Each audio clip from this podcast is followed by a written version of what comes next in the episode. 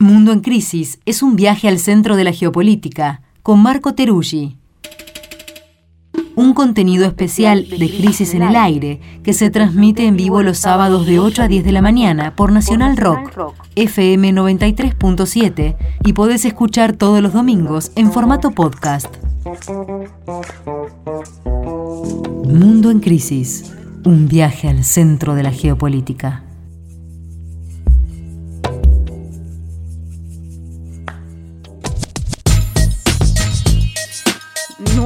Casi y 10 de esta mañana de sábado primero de octubre. Acá estamos iniciando la segunda hora de Crisis en el Aire. Se suma Marco Teruggi a la mesa eh, radiofónica virtual en la que nos encontramos. Marco, ¿cómo andás? ¿Qué tal? Muy buenos días. ¿Cómo están acá desde San Pablo? Están los dos de San Pablo, pero no están los dos en el mismo lugar, ¿no? O más o menos. Hemos ingeniado una logística para estar cerca, pero tampoco tan cerca. Muy bien. Los escucho, compañeros. Cuenten cómo viene la cosa. Bueno, hago un primer eh, panorama y luego vamos dialogando, que Mario está acá también y tiene un montón de apreciaciones en una elección que la verdad eh, es la gran revancha esperada, ¿no? Donde están encabezando Lula da Silva contra Jair Bolsonaro. Y el tercero y cuarto están entre 5%, 2%, así que está todo concentrado y desde hace varios meses entre el expresidente, dirigente del Partido de los Trabajadores y el actual mandatario. Algunos números, según varias encuestas, eh, podría darse una victoria en primera vuelta el domingo, para lo cual Lula necesita más de 50%, cosa que hasta el momento nunca logró Lula las dos veces que fue presidente, siempre fue a segunda vuelta. Estos números a su vez están marcados por cierta cautela, digamos, ¿no? porque hay un clima electoral por lo menos complejo, marcado por eh, numerosos episodios de violencia narrativa o física, que, digamos, según algunas eh, encuestadoras, también podrían incidir en la participación. Es decir, que todo este clima tan cargado, con algunas agresiones y declaraciones siempre eh, generadoras de crisis por parte del presidente, pues puedan impactar en la participación. Así que ese es uno de los datos que se está viendo. Hoy sábado están cerrando las últimas actividades y bueno, se espera que mañana sea una jornada eh, que ojalá no esté marcada por ningún acontecimiento imprevisto, pero que eso forma parte de lo probable. A partir de ahí hay muchas preguntas, y le paso un poco la pelota a Mario, preguntas o, líneas de, reflexión sobre, por ejemplo, la figura de Bolsonaro eh, y qué pasaría una vez que se iría de la presidencia, eh, en tanto a él como fenómeno político, representante de un sector de la sociedad y de una forma de hacer política y cargador de un proyecto. Pregunta respecto a Lula, ¿qué Lula volvería? ¿no? ¿Cuántos Lulas hay en Lula, por ejemplo? Eh, y cierro con esto, bajo una mayoría de análisis que plantean que las grandes declaraciones de Bolsonaro, esta idea de impugnar los resultados, no reconocer una derrota, tiene más que ver con irse eh, creando un incendio para, digamos, administrar su derrota y luego intentar volver, que a un escenario real en el cual efectivamente no reconozca su derrota este domingo o el domingo 30 de octubre, porque ninguna encuesta lo da por ganador, ni este domingo, el 30 de octubre, que sería la segunda vuelta. Mario. Bueno, estamos acá con Marco, como decíamos, en, el mismo lugar de San Pablo, pero en, habitaciones distintas, en oficinas distintas para poder eh, generar una performance o una prestación excelente acá en esta, en esta conversación. Pero eh, hemos estado también en estos dos días eh, que llevamos desde jueves eh, en realidad Marco llegó el martes, yo llegué el jueves y estuvimos ya conversando con varias gente, ¿no? Y, recogiendo un poco estas impresiones que decía Marco, estuvimos también el jueves a la noche en eh, una especie de boliche donde se organizó la juventud del PT para ver eh, en conjunto, digamos, lo que fue el último debate electoral en la televisión O Globo entre los candidatos a presidentes y estuvo Lula, que no había estado en el anterior, se había estado en uno primero, y también Bolsonaro, más el resto de los candidatos. Y bueno, fue una, es una asociación, yo veo una, yo estuve en el 2018 también acá en los cierres de campaña, eh, y la, la, sensación es bastante distinta, ¿no? Acá se, se percibe una especie de lulismo eh, revitalizado, eh, y está presentada toda la sensación de que efectivamente Lula va a ganar las elecciones. La gran pregunta, como decía Marco, es si va a ser en primera o en segunda vuelta. Ahora, ni bien terminemos eh, el programa de hoy, vamos a salir corriendo porque hay dos eh, eventos importantes también. Uno es una motociata en San Pablo, en donde una especie de caravana en motos, eh, que es la forma de cierre de campaña que está utilizando Bolsonaro, va a ser acá en la Plaza Campo de Bagatelle. Yo voy a salir corriendo para allá para ver cómo, cómo está eso, eh, qué onda con el bolsonarismo en la calle, en el cierre de campaña. Y Marco va a ir también salir corriendo hacia Caminada de la Victoria, que va a ser en la Avenida Paulista, acá en el centro de, San Pablo, con Lula, Haddad y los candidatos eh, principales del PT. Bueno, y como decía, como decía Marco, eh, hay una cantidad de preguntas que están abiertas, más allá del resultado de la elección. Hay, un tema clave, nos decían ayer, ¿no, Marco? De que eh, se va a jugar si va a haber una victoria del PT en primera vuelta o no en la cantidad de indecisos. ¿no? Ese es un dato a tener en cuenta, va a ser clave. Si hay más de 20% de indecisos, es muy difícil que Lula pueda llegar al 50% en la primera vuelta. Si hay menos del 20% de indecisos, eh, eh, hoy va bastante gente a votar, entonces es muy posible que Lula pase, eh, gane en primera vuelta porque, eh, y esto es lo que también llama la atención, por lo menos a mí me llamó la atención de esta campaña, que es que en la última semana hubo un cambio de tendencia, ¿no? Eh, cuando se habían comenzado la campaña electoral hacia, yo diría incluso hacia fines del año pasado, cuando ya Lula apareció como candidato claramente y Bolsonaro era obvio que iba a ir por la reelección, eh, en un principio Lula tenía mucha ventaja y, aparecía como con muchas posibilidades de ganar en primera vuelta, pero esa, esa distancia se fue reduciendo mucho a lo largo de este año hasta llegar a una situación hace 10 días, no mucho más, eh, en donde era casi eh, obvio, casi evidente que iba a haber segunda vuelta sí o sí, que Lula no iba a poder ganar en primera y que iba a haber una segunda vuelta que incluso iba a ser muy peleada porque el margen de diferencia se iba achicando hasta menos del 10%, llegó a ser del 7% entre uno y otro candidato, con lo cual se podía pensar en una segunda vuelta reñida. Bueno, hace 10 días, una semana, la tendencia se revirtió y Lula volvió a subir un poco, eh, Bolsonaro se estancó y entonces aparece esta posibilidad muy fuerte de que haya primera vuelta, eh, de que se gane en primera vuelta el PT. Así que eso es lo que vamos a estar, la verdad que se va a ver solamente cuando se sepa mañana eh, el resultado, que va a ser, se, especula que temprano, ¿no? Entre 8 y 9 de la noche, creo, Marco, que se van a saber los resultados. Sí, efectivamente, ahí hay algunas encuestas que son elocuentes, ¿no? Para dar cuenta del, el clima que se vive. Y, con esto respondo a lo que decía Mario en el sentido que se supone que el Tribunal Supremo Electoral va a intentar dar los resultados de la manera más ordenada y temprana posible para evitar especulaciones o, creaciones de escenarios de mucha tensión. Por ejemplo, según algunas encuestas, 40%, la de Datafolia dice que 40% de la gente cree que el domingo puede haber incidentes el Instituto para la Democracia dice que el 57% también cree que habrá incidentes si gana Lula en primera vuelta. Esto no quiere decir que pase, quiere decir hay un estado, digamos, anímico que creo que fue, digamos, eh, inyectado como, como resultante y como estrategia de un bolsonarismo, de Bolsonaro como cabeza y sectores de su base social, que efectivamente tienen una lógica muy confrontativa, agresiva, y que van a buscar ¿no? ese tipo de, de escenarios. El otro día en una entrevista que dio el, dirigente del, movimiento Sin Tierra, Sao Pedro Estédile, él minimizaba un poco la cuestión de la violencia política, la asociaba a esta idea de generar abstención.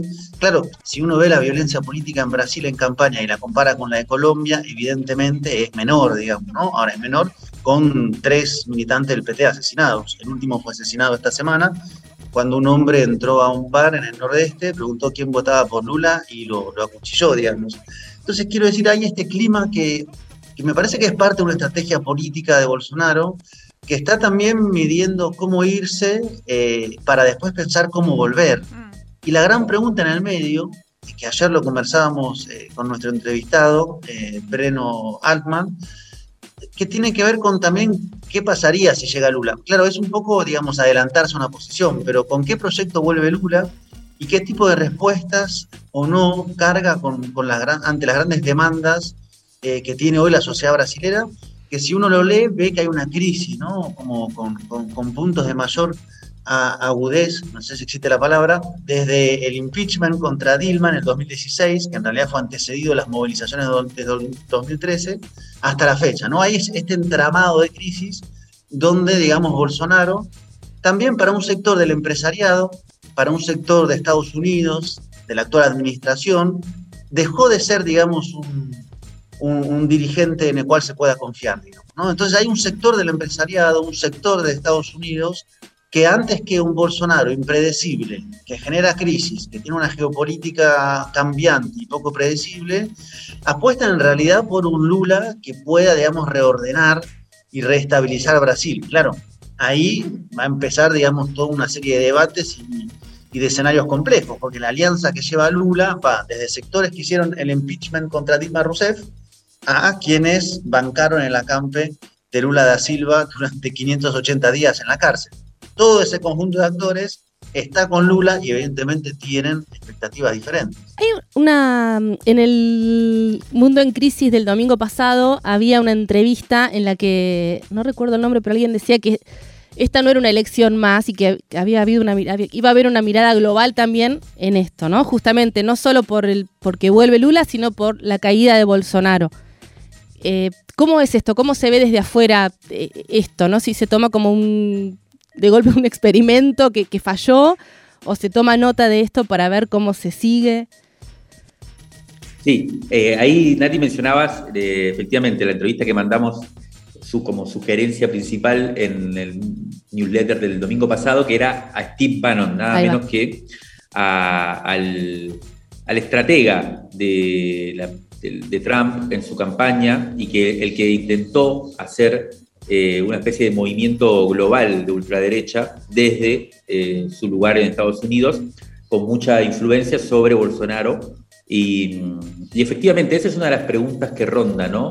Eh, Marco explicó muy bien lo que significa hoy, en cierto modo, el regreso de Lula, entre comillas, ¿no? Que, como decía, y, aprovechamos para, recomendar mañana nuestra intención, si podemos sentarnos y trabajar largas horas porque tenemos un montón de, cosas para hacer, eh, es enviar eh, una excelente entrevista que hicimos ayer, larga y muy, muy sustancial, eh, a Breno Alman, como decía Marco, que es un, es un actualmente es un periodista con, con un canal de YouTube, pero tuvo una larga trayectoria y tiene una larga trayectoria en torno a Lula, muy cerca de Lula, uno de los primeros también integrantes del PT, muy ligado al Foro de Sao Paulo, bueno, con mucha experiencia y la verdad que un tipo muy encantador y muy inteligente, la recomendamos eh, especialmente por esto que comentaba Marco, que lo que significa el regreso del lulismo, ¿no? Complejo, complejo por, por, por la cantidad de fuerzas que está de alguna manera articulando, eh, por su edad también, por lo que significa volver después de dos presidencias largas, de haber estado en la cárcel, eh, por esa sensación de que él es el único que le puede ganar a Bolsonaro, pero a su vez, bueno, ¿qué significaría un nuevo gobierno? Es toda una gran pregunta en un contexto geopolítico como este. Eh, pero bueno, en principio acá, sobre todo de los sectores populares, de la izquierda, se vive esta sensación de sacar a Bolsonaro como, como el gran tema y después se verá como, qué es lo que viene después, ¿no? Y por otro lado, esto que decías, Nati, ¿no? ¿Qué pasa con Bolsonaro? Y esta es otra de las preguntas también que discutíamos eh, con, con, Breno Alman. Eh, la sensación de si la ultraderecha en Brasil perdió su oportunidad al eh, hacer un gobierno que claramente no, no, ha sido bueno porque las elecciones le van a dar mal. Acá hemos hablado con gente que lo votó y que hoy no lo va a votar, ¿no? gente que de alguna manera vuelve a un sentimiento antipolítica radical de, bueno, la política no sirve para nada, que en su momento se tuvo cierta expectativa por Bolsonaro eh, y que vio que no logró hacer las transformaciones que, esta gente esperaba, si uno, quiere saber, decirlo así. Eh, y la sensación es que no, que el bolsonarismo es una especie de neofascismo, le llaman acá, de masas.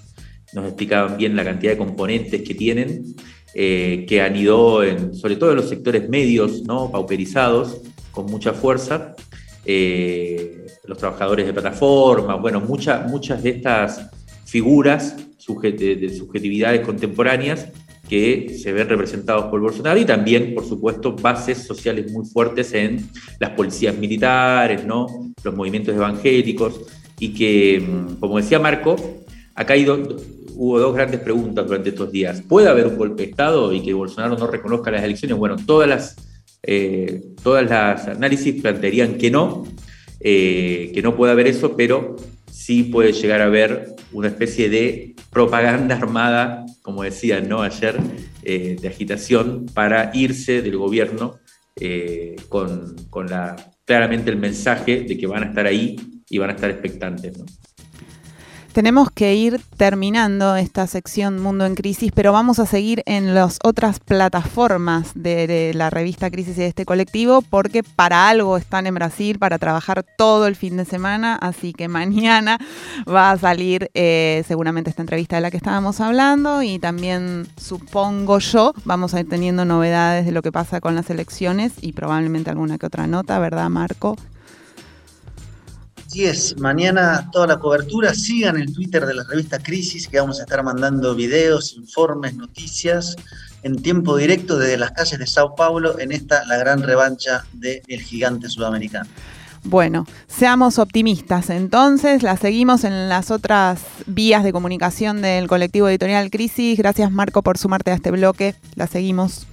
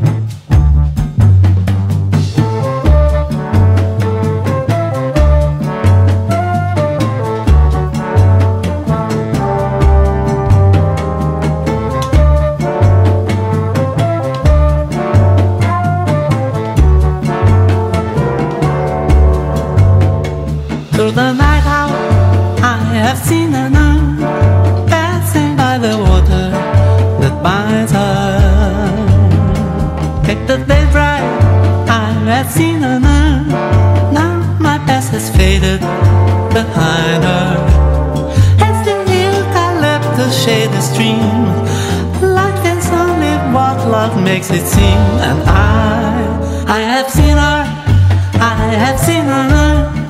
Fortune rode a moonbeam to find her. And then.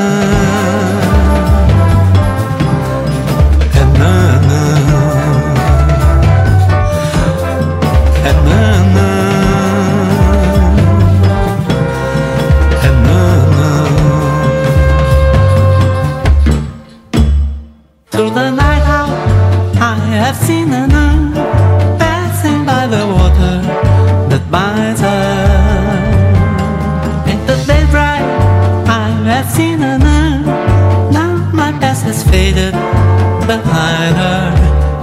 As the milk I left the shaded stream, life is only what love makes it seem. And I, I have seen her, I have seen her. far to rode the moonbeam to find her.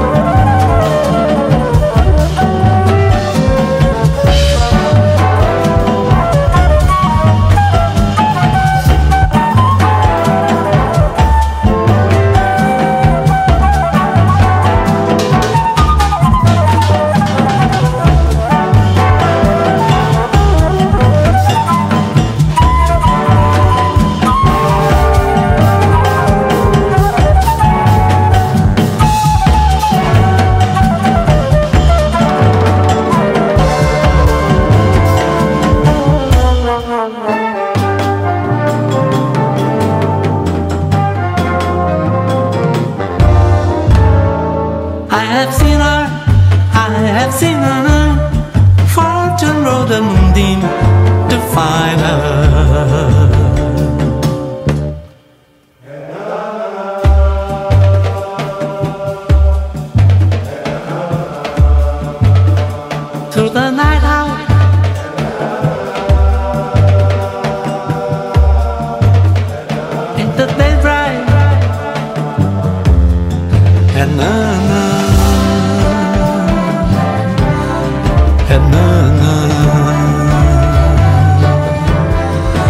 na na